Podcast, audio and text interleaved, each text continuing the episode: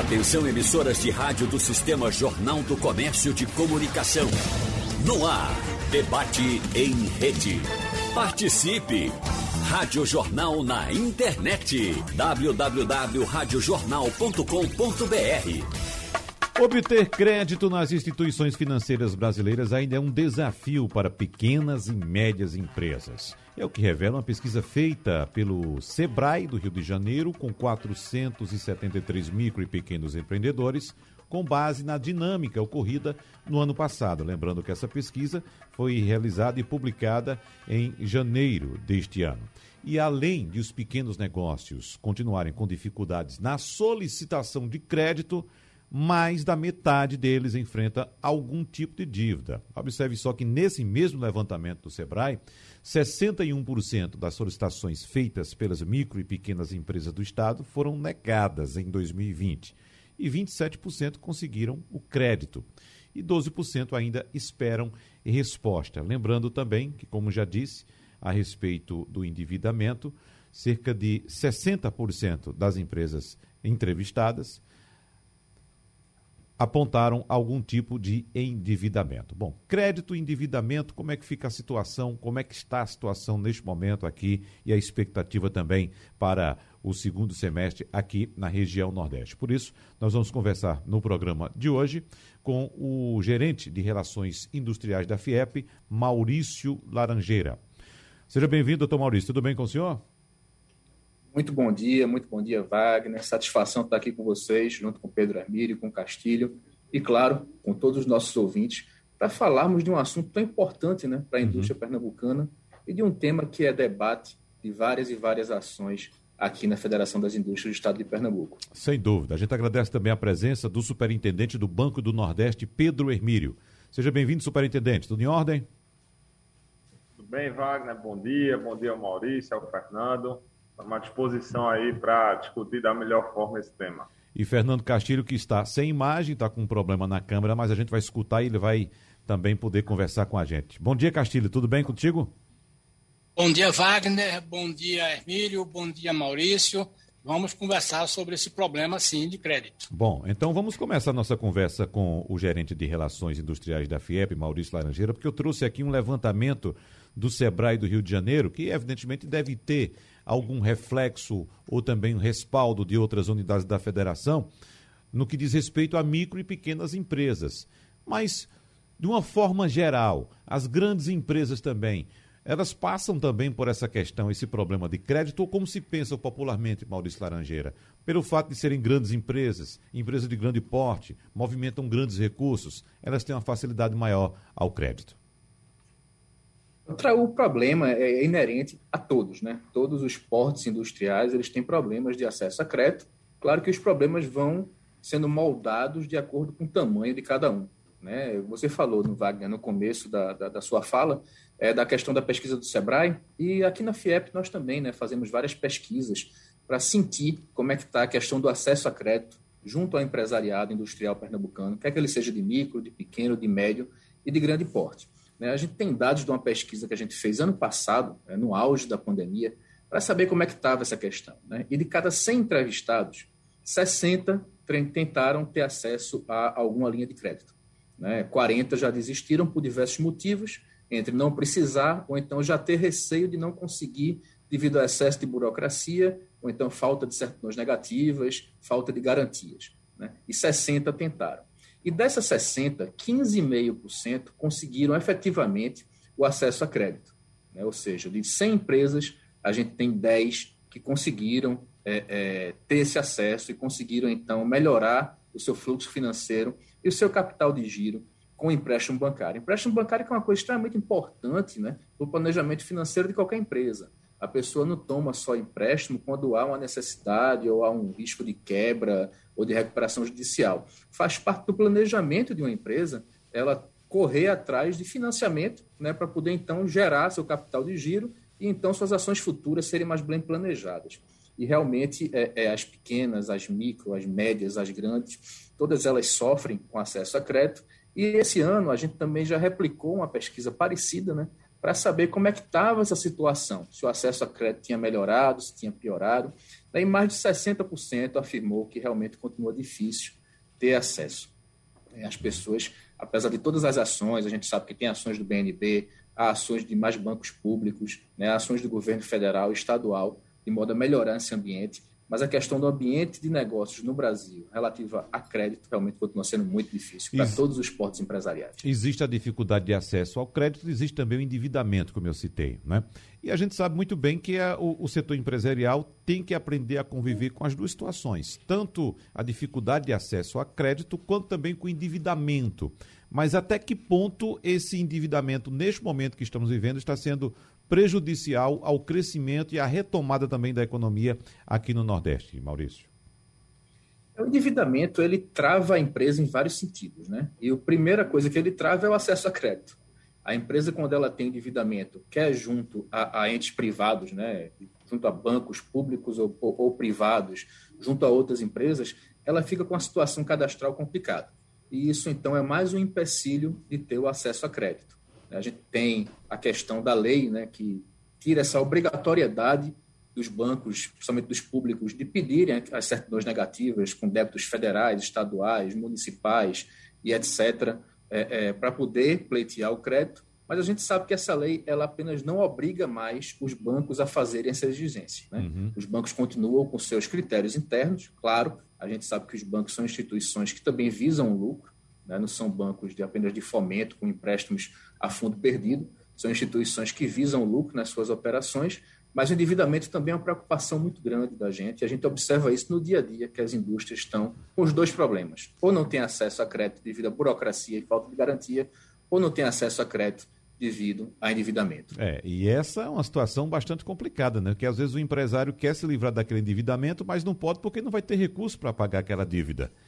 É de fato muito difícil, Exatamente. né? Uhum. Bom, mas vamos saber de doutor Pedro Hermílio qual a, a, posição dele em relação ao que foi colocado agora por Maurício Laranjeira, porque esse ponto já me chamou a atenção, viu, doutor Pedro? Essa questão do endividamento e, evidentemente, como tem uma linha de crédito, por exemplo, que foi lançada agora pelo governo federal, para que, no Pronamp, por exemplo, para que as empresas possam retomar o crescimento nesse período ainda de pandemia, mas muitas empresas estão travadas a esse acesso ao crédito porque estão endividadas que é que o senhor diz?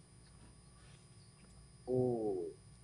Esse é um ponto que a gente precisa observar que faixa de endividamento a gente está tratando. Né? É, é, comum, principalmente aqui no Banco Nordeste, a gente opera é, não só o Pronamp, mas principalmente a linha do FNE, que trabalha com taxas de juros aí subsidiadas e abaixo do que o mercado bancário cobra. E é comum a gente é, ter uma procura exatamente por troca ou equação de um endividamento mais adequado. Né? Então, é, por exemplo, o nosso capital de giro ele pode ter até 12 meses de carência. Então, se uma empresa consegue trocar uma operação de giro que ela está pagando hoje com uma taxa de juros mais cara por um giro mais barato e que ele vai ter 12 meses para começar a pagar, ele mantém o nível de endividamento e troca uma dívida é, mais danosa à empresa por uma dívida mais sadia. Isso é comum acontecer, né? então existem faixas de endividamento que não impedem a empresa de contratar novas operações. Uhum. Porém, existem sim é, é, situações em que o endividamento está tão alto frente ao faturamento dessa empresa que ela fica ali impedida de realizar novos negócios e fica realmente sem conseguir gerar novos limites. Então a gente tem aí especificamente nesse tema do endividamento, é basicamente esses dois cenários, né? Um nível que permite ainda a realização de novas operações e aí para adequar melhor esse fluxo financeiro, mas temos também níveis de endividamento que impedem a realização de novos negócios. O senhor pode detalhar quais são esses níveis, doutor Pedro? Porque vamos imaginar um empresário aqui que tem um faturamento, por exemplo, um microempresário que tem um faturamento, por exemplo, de um milhão de reais por ano. É até que ponto ele fica travado uh, no que diz respeito ao endividamento dele, ou um percentual em cima desse faturamento. É assim que funciona? Wagner, é, esse critério ele varia, né? Cada instituição estabelece ali que patamar ele tem como aceitável. Quando a gente fala desse endividamento, não é só na instituição financeira que está avaliando esse crédito, então os bancos acessam a base de endividamento no Banco Central, ele verifica o montante total e em que prazo essa operação está é, é, tendo seu vencimento final. Então, uhum. a gente vai verificar ali se esse endividamento é de curto prazo, se é de longo prazo. É, são cálculos realizados é, de maneira automática, mas eu diria ali que as empresas que têm comprometimento acima de 30%, 40% do seu faturamento anual, ela já vai ter alguma dificuldade em geração é, de margem de limite para realizar novos negócios. Então, no exemplo que você citou, uma empresa, uma pequena empresa que está faturando ali um milhão de reais por ano e tem seu endividamento aí já superior a 400 mil no curto prazo, muito provavelmente ele não vai estar conseguindo é, realizar novos negócios a curto prazo. O banco separa o CNPJ do CPF dos sócios ou se o sócio tiver alguma anotação, até uma coisa particular mesmo, pessoal dele, em termos de pessoa física, tiver alguma anotação de restrição de crédito, uh, ele acaba prejudicando a empresa também? Esse tema ele, ele veio muito à tona agora na pandemia, né? Isso. Porque você teve aí situações envolvendo fornecedor, enfim, vários casos de aperto financeiro que geraram restrições. O Maurício foi muito feliz quando traz aí é, iniciativas que os governos tomaram, desde o governo federal, o governo do estado, os governos municipais, para simplificar essas questões relacionadas a restrições. Né? Então, é, os bancos já são sensíveis a essa situação então, um, um, sócio de uma empresa que teve uma discussão com uma companhia telefônica uhum. que ele não uhum. concordava com determinada cobrança. Aquela restrição lá no CPF hoje não impede ele de acessar o crédito da empresa. Então, os bancos já são sensíveis a separar é, é, essas faixas de restrição, né, do, a que se refere isso. É, já é considerado também, Wagner, determinado endividamento que gerou restrição considerando o faturamento da empresa. Então, uma pequena empresa está passando por dificuldades nessa etapa agora de pandemia.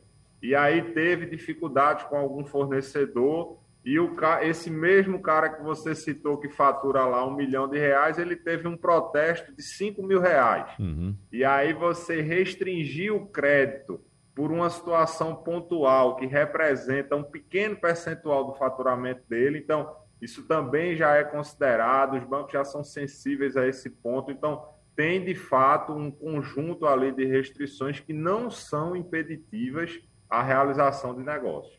Muito bem. Fernando Castilho, por onde você começa? Bom, é, eu fiquei muito feliz em ouvir essas informações, tanto do Maurício como do Pedro mas a realidade das empresas é bem diferente. Maurício pode me ajudar. É, Doutor Pedro diz que os bancos estão sensíveis a esse tipo de coisa. É, empresário que já tentou tomar dinheiro no Banco do Nordeste sabe que não é fácil. O nível de burocracia, o nível de exigência né, e de detalhamento para fazer né, é muito difícil para as pequenas e médias empresas né? E a gente está cheio aí de, de, depoimento de, da dificuldade que tem isso. Mas eu, é, porque isso é uma coisa natural. O pequeno empresário ele precisa ser ajudado, né? E o grande não.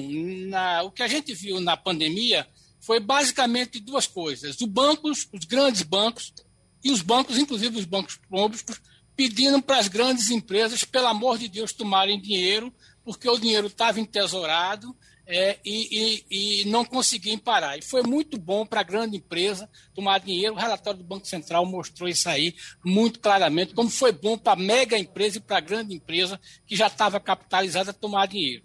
O problema foi no pequeno e no médio. Né? Quando a gente olha o relatório do Pronamp, a gente vê que Banco do Brasil, Caixa e Itaú emprestaram 82% do dinheiro do Pronamp. Né? E essa capilaridade só foi maior mesmo porque o sistema de cooperativa entrou né, e entrou aí para ajudar muito e foi uma participação importante. Mas eu, antes de fazer qualquer coisa, eu queria dar esse recorte, porque é aquela história. Quem está nos ouvindo, pequeno e médio empresário, sabe que quando chega no Banco do Brasil, quando chega na Caixa, quando chega no Banco do Nordeste, o nível de exigência é muito forte. Por quê? Porque ele não tem as garantias, ele não tem a dificuldade, e mesmo agora no Pronamp ele está conseguindo. Mas antes de pedir uma, uma, uma, palavra, eu queria perguntar a Maurício o seguinte: como é que são os instrumentos né, que instituições como o Fiesp estão para ajudar esse pequeno empresário?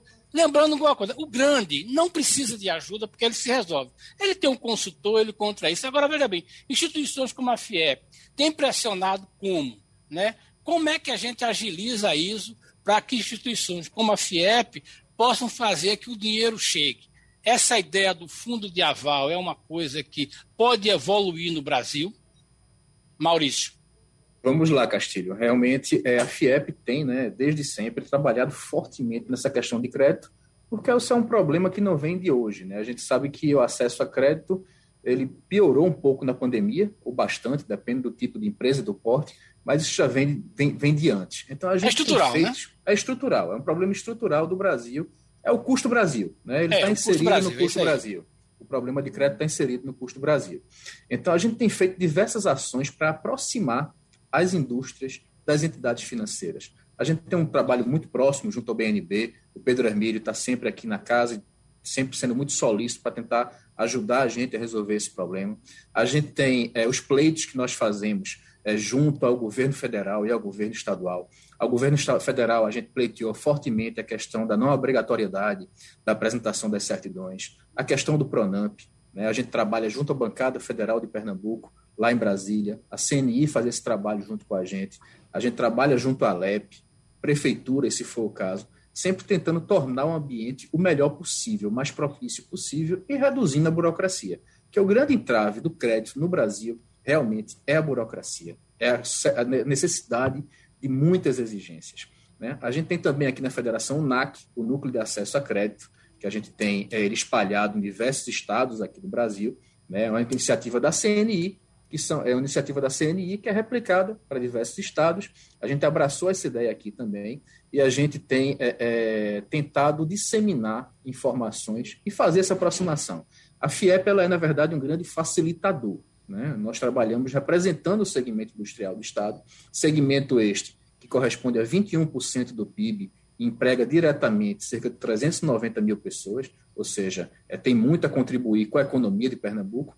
Então, a gente tenta fazer o facilitador e reduzir as arestas, de modo que a gente possa casar a necessidade do empresário com a solução. O assunto agora é burocracia dos bancos na liberação do crédito, no acesso ao crédito também. Nós temos, inclusive, aqui uma participação pelo painel interativo da Rádio Jornal, do professor Danilo Figueiredo, ele é de Glória do Goitá, e diz o seguinte: Bom dia. Pergunte ao superintendente do Banco do Nordeste como é que ele pretende reduzir a burocracia. Outra situação é que as agências trabalham sobrecarregando os funcionários. A agência de Vitória de Santo Antão, por exemplo, está horrível. E ele é, reclama aqui dessa frustração por parte dos pequenos empresários que vão pedir socorro ao Banco do Nordeste e faz essas reclamações aqui para que o senhor possa responder, inclusive respondendo também ao que foi colocado pelo jornalista Fernando Castilho no bloco anterior, superintendente Pedro Hermílio. Ah, eu, eu falo com muita tranquilidade, Wagner, desse tema, porque é, falar em burocracia incomoda. Né? Eu estou no banco há 17 anos, é, trabalhei minha vida inteira aqui no estado de Pernambuco, e quem me conhece, inclusive fui gerente lá em Vitória de Santo Antão, sabe é, que a gente sempre procurou se colocar no lugar do empresário, a exemplo do que o Maurício trouxe, é, as interlocuções necessárias com órgãos ambientais, prefeituras, cartórios. O banco, Fernando, ele acaba carregando, às vezes, uma cruz muito pesada, porque imagine que você vai fazer uma operação de crédito e quer oferecer um imóvel como garantia. Se esse imóvel tem alguma irregularidade relacionada ao IPTU e o empresário vai procurar a prefeitura para resolver, ele só foi procurar para resolver porque ele precisou para fazer o um empréstimo. Se tem uma irregularidade lá na escritura do imóvel dele e ele precisa resolver com o cartório, ele só foi atrás para resolver isso porque ele precisou tirar um empréstimo. Se o alvará de funcionamento da empresa dele está vencido e o banco é exigido a cobrar um alvará vigente, ele vai procurar o município para regularizar. porque ele precisou tirar um empréstimo. Então, acaba que, na hora da realização de uma operação de crédito, você acaba somando ali todas as exigências legais que o banco é obrigado a cumprir e, e, acaba carregando aí essa, esse carimbo de que é o banco que pede tudo e você acaba sendo obrigado a, a entregar essa, essas exigências. Mas eu, eu preciso registrar, Fernando, isso é um número que traz muita alegria aqui para a equipe do Banco do Nordeste. Foi no meio dessa pandemia, agora em 2020, que a gente é, entregou o melhor ano de operações de crédito para as micro e pequenas empresas aqui no estado de Pernambuco. Foram 675 milhões de reais em operações realizadas com recursos do FNE e para esse público da micro e pequena empresa é a melhor marca histórica do banco aqui no estado.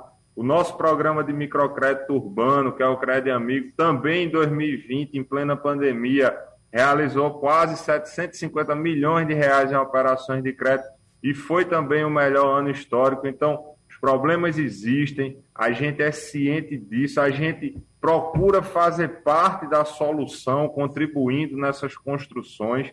O banco elevou o seu limite de operações de investimento apenas com garantia de aval para as micro e pequenas empresas de 50 para 100 mil reais em plena pandemia, como uma forma também de simplificar as exigências de garantia. Agora, existe um caminho longo, esse caminho não pode ser é, é, cumprido aí só pelos bancos, né? É de fato uma soma aí dos esforços de vários entes públicos, dos órgãos de representação, das federações, para que a gente tenha efetivamente um ambiente de negócios mais favorável em nosso país.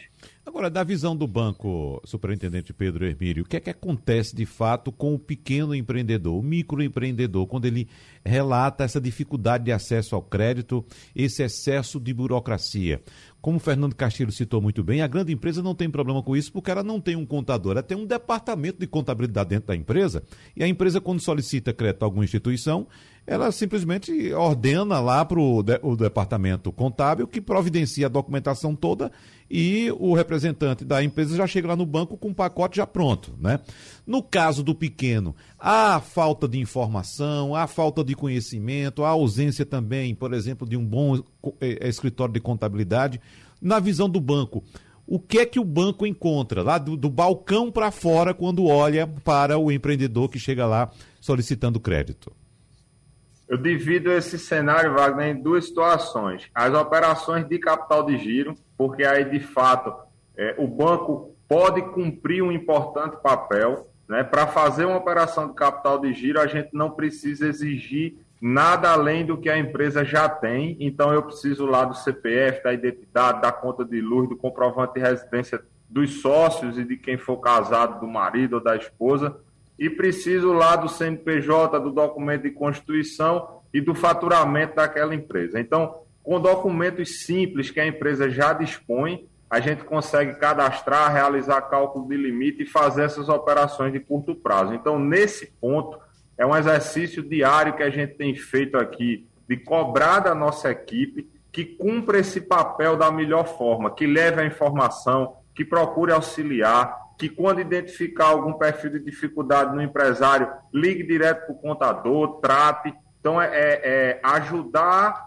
como o SEBRAE faz, como o núcleo lá de, de apoio aos negócios da Federação das Indústrias faz, como alguns municípios fazem, como a CDL faz, como o CRC aqui, que a gente tem um convênio com eles, muitos contadores fazem parte desse processo. Então, existe realmente aí uma necessidade de dar esse suporte para que o empresário o pequeno empresário tem essa facilidade no acesso. Muita coisa já se tornou digital, né? então a gente precisa olhar essas operações de curto prazo com maior objetividade e dando esse apoio aos empresários. Quando você parte para operações de investimento, operações de longo prazo, imagine a seguinte situação: quantas empresas espalhadas aí no interior do estado de Pernambuco que precisam fazer lá uma ampliação, uma pequena reforma eles vão pedir uma licença de construção na prefeitura se o empresário tiver o dinheiro para fazer aquela reforma. Ele vai chamar um pedreiro, vai pedir a lista do material, vai no armazém, compra e manda fazer. E aí, se ele for tirar um financiamento em algum banco, aí o banco vai ser obrigado a pedir a ele a licença de construção que o município emitiu autorizando ele a fazer aquela obra. E aí começa. Então, aí se você vai dar um imóvel como garantia, você tem que ver se o imóvel está escriturado, se aquela atividade dele é exigida pela, pela legislação ambiental de ter um licenciamento ambiental e o município não faz, ele vem bater na CPRH. Então, quando você soma isso, uhum. você cria um caminho ali para o empresário que, em muitos casos, ele não consegue enfrentar e entra naquela cota da pesquisa que o Maurício citou, que 40% nem inicia, porque já tem o sentimento de que não vai conseguir vencer essas etapas. Ô, Wagner, pois não, é, eu queria completar uma informação aqui, só veja bem. É, é, parte do que o doutor Pedro Hermínio fala né, é muito, que é uma visão não só compartilhada por ele, mas pelos gestores dos bancos privados, né, vai muito na direção do, do, do na direção do, de, dessa cultura que o brasileiro não tem, né, e da dificuldade de acesso. Por exemplo, o Brasil tem 300 bancos é, é, é, múltiplos, né? É, os Estados Unidos têm, se não me engano, o último número é 37 mil. É, o, o, o, Brasil depende muito de é, situações em que o, o, o, empresário tem conta em um banco, no máximo em, em, em dois bancos. Né? E, então, é, a, a, a, capacidade de negociação, de argumentação dele é muito pequena. Né? E aí tem a questão também o seguinte: é, é a chamada história do ovo da galinha, de quem chegou primeiro. Né? O empresário tem dificuldade na primeira barreira e ele vai se costurar sozinho a quantidade de pequenas empresas que são financiadas com dinheiro do capital do cartão de crédito do empresariado brasileiro, da microempresa, é muito grande. Mas isso também, como ele diz, é aquela história. É, é a história de que no Brasil você tem pouco banco, você tem pouca concorrência, né? E quando o empresário vai tomar dinheiro, né, ele quase que está pedindo um favor, embora esteja pagando a taxa de juros. Isso faz com que ele se retraia. Toda essa lista de, de, de, de documentos que o banco exige, né, faz parte do quê? De uma cultura do empresário não pedir dinheiro ou de se virar sozinho. Isso é muito ruim porque a empresa brasileira não vai crescer desse jeito. Não foi assim que os grandes países cresceram, foi oferecendo crédito, foram condições. O que eu falo muito, que tenho criticado e colocado isso na coluna no jornal, é aquela história. É como a gente vai ajudar o pequeno e a média empresa. Né? É esse guarda-chuva de pegar na mão e de ajudar. Né? A capacidade de ganhar dinheiro, de produzir, de trabalhar, ele já tem. Ele já é capaz de fazer isso. Né? A dificuldade é aquela história. Como é que os bancos podem? Claro, é aquela história. O problema é que o banco está do outro lado. Essa é uma cultura que, que, que, o banco não tem de empreender. Né? Os bancos brasileiros hoje não pertencem mais a empreendedores que tiveram bancos. Os bancos brasileiros viraram instituições financeiras né, assépticas e inodoras. Elas, elas estão ali fazendo isso. Isso, isso é uma questão da cultura brasileira. O que eu acho que a gente pode pensar, e aí eu deixo em aberto para conversar sobre isso, é o seguinte: como é que a gente vai aproveitar experiências boas, como a do Pronamp, para alavancar isso? Eu acho que talvez o futuro da média empresa né, seja o cooperativismo, né, as ações de cooperação, mas essa história do fundo de aval. Eu deixo uma provocação tanto para o Pedro como para o, o Maurício, como é que eles veem isso? Eu acho que talvez a gente tenha encontrado nessa dor que foi a, a, a, a questão da Covid, né, o nosso caminho de pensar em alguma coisa como o caminho do fundo de aval, que eu acho que é por onde a gente deve seguir, deve turbinar isso, até porque já tem uma, uma lei que ajuda nisso. Bom, então, para responder essas questões, como o doutor Pedro falou agora, vamos ouvir Maurício Laranjeira. É muito interessante, Castilho. Realmente, a gente tem procurado é, fazer isso. Como eu já citei aqui, a gente luta fortemente pela melhoria do ambiente de negócios. Eu achei interessante da fala do Pedro ele citar a questão das licenças, né, de tudo mais eu gostaria de voltar, de abranger um pouco mais o assunto e a gente centrar um pouquinho naquela pesquisa do Banco Mundial, a Doing Business, que colocou Pernambuco como o último estado do Brasil né, com relação ao ambiente de negócios. E um dos indicadores deles é a, é a, é a questão do empresário ter um imóvel e precisar regularizá-lo para usá-lo como garantia de crédito. E Pernambuco, nesse indicador, ficou em 19 no Brasil. Ou seja, é o ambiente de negócios e acesso a crédito estão altamente conectados. Então é preciso todo mundo se juntar, bancos, governos federais, governos federal, estadual, municipal, entidades feitas a FIEP, SEBRAE e afins, de modo a melhorar esse ambiente de negócios. E a gente vendo aqui na FIEP essa necessidade de diversificar, de conectar melhor possíveis agentes de crédito com os empresários industriais, a gente está promovendo uma aproximação deles com várias fintechs.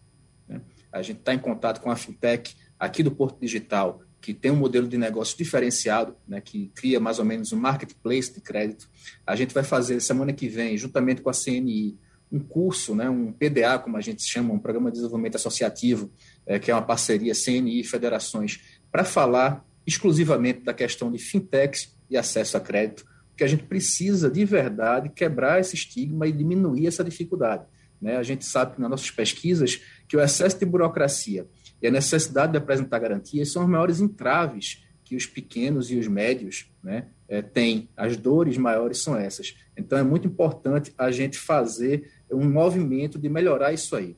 A FIEP e a CNI mensalmente fazem a sondagem industrial para medir diversos indicadores industriais. Né? Entre eles, a gente tem o índice da facilidade de acesso a crédito.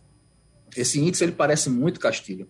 Com o ICEI, com o índice de confiança do empresário industrial, ele vai de 0 a 100. 50, ponto de equilíbrio. Abaixo de 50, muita dificuldade de obter crédito. Acima de 50, maior facilidade de obter crédito. E por incrível que pareça, em toda a sua série histórica, desde 2012, esse índice nunca passou dos 50 pontos, nem sequer chegou nos 50.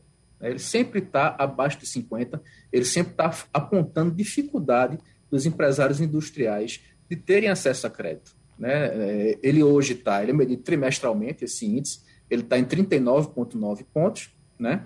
E no auge da pandemia ele chegou a 29 pontos, ou seja, quando as empresas estavam mais desesperadas com lockdown, com quarentena e afins, né, com restrição do, do, na execução de seus negócios, a dificuldade ao crédito aumentou. Então, é, como ambiente de negócios e, e como é, desenvolvimento da economia do país, a Castilho frisou bem, as grandes empresas têm mais facilidade e lá fora o acesso a crédito é muito mais simples. É, e aqui não. Por isso que a gente vê no Brasil uma redução tão grande do poderio industrial, porque não se faz indústria sem acesso a crédito. Então a FIEP está sempre ciente disso e buscando, junto com sua casa-mãe, que é a CNI, junto com os sindicatos patronais da indústria, que formam a base da FIEP, facilitar e azeitar, então, essa, essa, esse relacionamento entre agentes financeiros indústria. Doutor Pedro, o senhor fica à vontade para complementar, para fazer algum comentário, adicionar algum termo que o senhor ache necessário, mas eu queria pegar um ponto que Castilho citou, que é a questão da cultura do povo brasileiro. E nós sabemos muito bem que nós temos aqui, e fazendo uma comparação também do Brasil com outros países, principalmente da Europa, nós temos aqui uma cultura baseada na presunção da desonestidade. Talvez isso eh, justifique o excesso de burocracia, né? Para se que, para que o empresário tenha acesso ao crédito. Ao contrário de outros países que têm a presunção da honestidade, Uh, esse acesso ao crédito pode ser facilitado, né? Aqui a gente para comprar um, um, uma meia dúzia de pão a gente tem que ir ali pedir para um funcionário da padaria colocar dentro da sacolinha do, do saquinho, ele fechar, botar um lacre pesar, botar lá um código de barra, você passar e pagar no caixa. Enquanto outros países, você vai lá, pega o saquinho, bota seis pães, passa lá, não tem nem caixa para você pagar. Você diz, eu paguei, comprei seis pães e estou pagando aqui seis pães. Então, é só uma questão da cultura, só para pontuar, pontuar nossa conversa aqui, doutor Pedro. É, a tecnologia tem ajudado muito, Wagner, nesse ponto, né? Assim, tudo que antes você precisava receber uma caixa de papel, conferir, você tinha ali uma uma condição mais favorável a fraudar um documento, alguma coisa. Hoje a tecnologia facilita isso, né? as informações são mais disponíveis, você tem acesso a conferir se uma assinatura está correta, há um certificado digital ali que lhe dá a informação se foi de fato aquele empresário que fez. É, todos os órgãos hoje, Junta Comercial, Receita Federal, é, os órgãos ambientais, tudo que é emitido em relação a essas certidões já está também disponível lá no site dessas entidades e os bancos acabam fazendo muito uso disso, mas de fato a gente procura criar um movimento contrário. Por exemplo, aqui no Banco Nordeste, nós temos um conceito é, do que a gente chama internamente dos clientes de primeira linha. E na prática, isso significa identificar há quanto tempo esse empresário ou esse produtor rural é meu cliente, né? há quantos anos eu empresto dinheiro a ele e ele paga em dia a quantas visitas eu vou lá na propriedade dele e o crédito que ele pegou e disse que ia aplicar, igual a situação que você falou aí da compra dos pães, ele uhum. fez realmente o que estava dito lá no contrato para ele fazer. E aí a gente dá essa marca a esse cliente, de cliente de primeira linha, e facilita né, essa rotina interna. É, por exemplo, clientes enquadrados como primeira linha, você não precisa mais realizar as vistorias para ver se ele aplicou aquele crédito, você recebe a comprovação, as notas dele, você tem o laudo do próprio cliente atestando que fez aquilo ali. E aquilo ali é tido como verdadeiro. As operações de, de construção que demoram mais tempo para serem vistoriadas e tal, você tem ali as etapas intermediárias, podem ser atestadas pela engenharia do próprio cliente. E o banco vai lá só ao final conferir. E isso dá mais celeridade na liberação do crédito dele. Então, eu acho que são iniciativas é, é como essas que precisam aí é, é, ser incentivadas, né, não só nas instituições financeiras, para é, é, é, o conceito lá, né, Castilho, do cadastro positivo, né? Então, quanto melhor você olhar esse histórico do cliente e ver que ele está fazendo jus a um tratamento melhor e diferenciado, para que ele não pague por quem anda fora aí da linha e acaba trazendo aí de fato uma carga burocrática maior. Castilho, fique à vontade agora. Verdade. Bom, é, é importante a gente observar isso aí que a gente estava comentando, e, e só para que os nossos ouvintes tenham essa percepção. A crítica que a gente faz aos bancos, e não se refere só ao Banco Nordeste, mas ao Banco do Brasil, e a própria Caixa mesmo, e aos outros bancos privados, é no sentido de não ter essa cultura de estar junto ao empresário, ao pequeno empresário. Né? Lembrando que toda grande empresa um dia foi microempresa, toda média empresa um dia foi microempresa até MEI. Né? E a gente tem casos de empresas que estão nascendo muito grandes né, a partir de uma boa ideia, como nas empresas de TI. Mas e não é, não, é, não é justo a gente dizer que o banco não ajuda. Claro, o Banco do Nordeste foi muito importante agora na questão da, da, da, da pandemia. Né? Clientes que não eram do banco chegaram ao banco pela primeira vez e se apresentaram. E aí é sempre bom a gente ter presente essa questão da cultura do empresário com o banco. Né? É, diferentemente dos outros países, né? o banco no Brasil né, para a empresa não é visto como um parceiro, né? não é visto como um cara que está ali que se eu precisar vai me ajudar.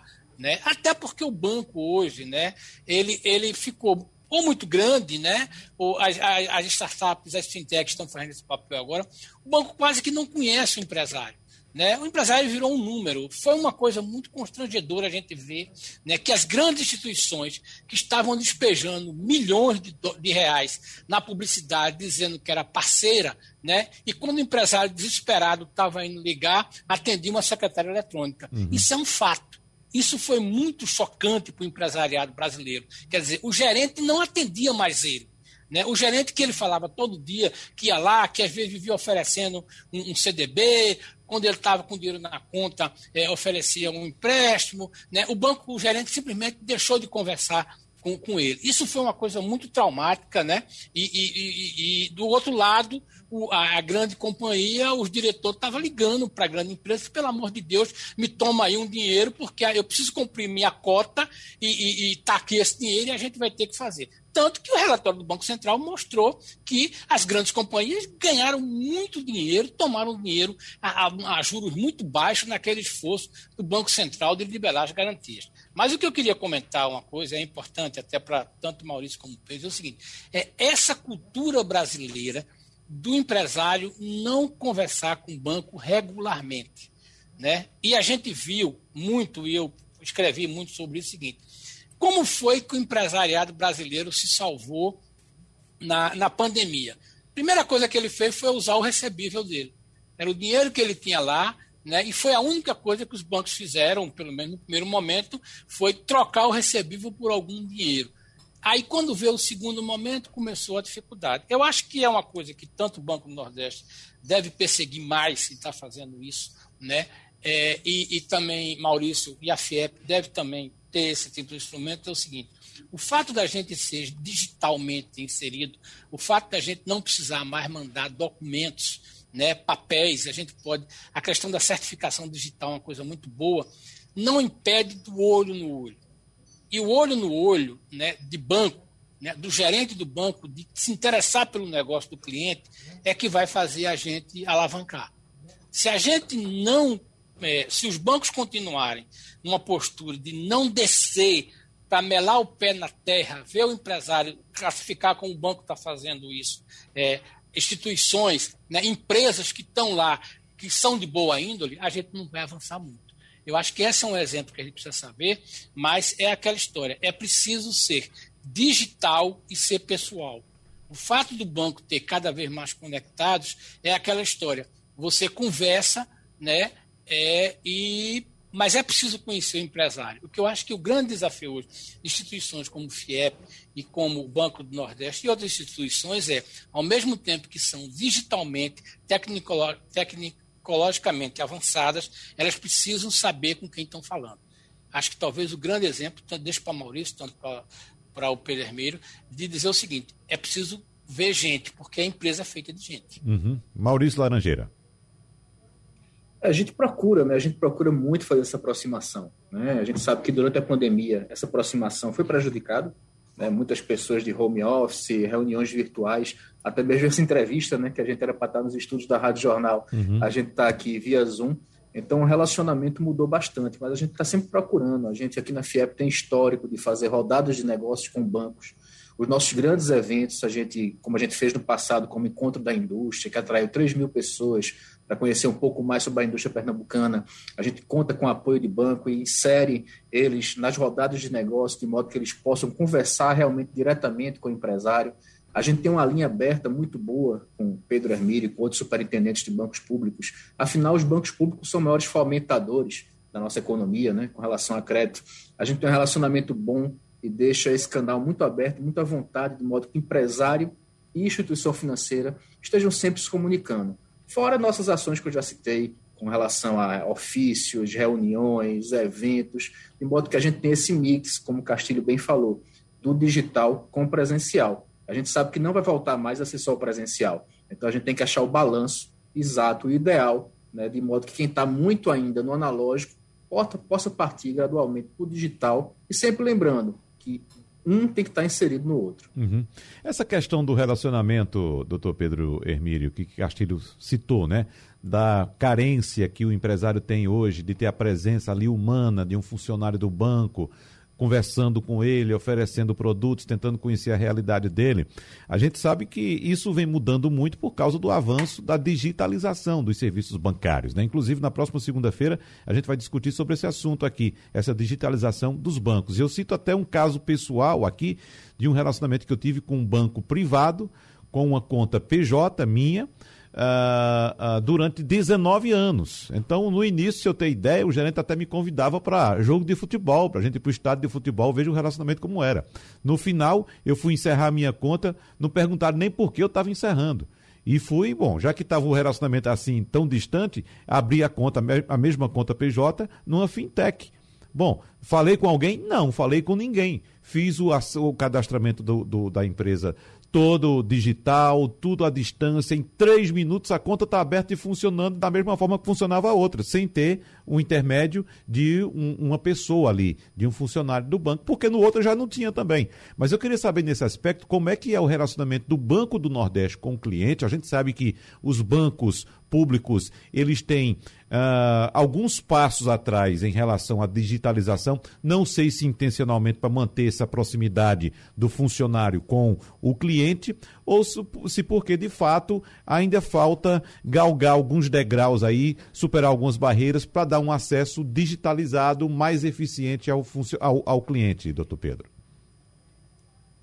Primeiro, para não esquecer, Castilho, eu estou muito feliz aí com a com a sua sugestão, a sua colocação, concordo. Né? O digital nunca vai substituir o que as pessoas são capazes de fazer né? na construção de boas ideias, na construção de relacionamentos aí é, em que o banco ganha e que a empresa ganha, porque ali você discute as alternativas, as opções. Então, deixar aí um convite já para a gente almoçar, quero lhe conhecer pessoalmente, Maurício também, o Wagner, para a gente poder trocar mais ideias nesse sentido. E aqui, Wagner, a gente de fato, né, o banco tem os canais digitais de atendimento, você consegue fazer um cadastro no site sem falar com nenhum gerente nosso. No entanto, é uma política aqui da instituição e a gente tem conquistado alguns clientes que nunca foram do banco por isso, porque reclamam de outras instituições em que se perdeu essa relação entre pessoas e a gente tem conquistado alguns clientes nesse sentido. É, a gente procura dar o exemplo aqui, né? Eu estou indo terça-feira a Araripina, quarta vou estar em Oricuri, quinta vou estar em Petrolina, visitando as nossas agências, visitando os clientes do banco lá nesses municípios. Os nossos gerentes de segmento são cobrados por esse acompanhamento, Castilho, que você citou, independente do problema, você está acompanhando seu cliente, ele está indo bem, ele está precisando de alguma orientação, algum suporte, tem algo além do crédito que a gente possa estar tá discutindo, construindo. Então a gente tem esse trabalho. Os nossos programas de microcrédito, Wagner, a gente opera os dois maiores programas de microcrédito da América do Sul, Crédito Amigo e o Agroamigo. E o sucesso desses programas se deve à atuação dos assessores de crédito na ponta.